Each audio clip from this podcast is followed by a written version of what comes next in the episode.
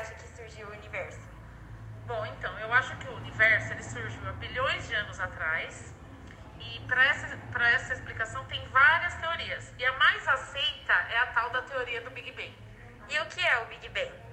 Ah, foi uma explosão que se deu a origem a tudo que existe hoje. Por que você acha que ela foi aceita?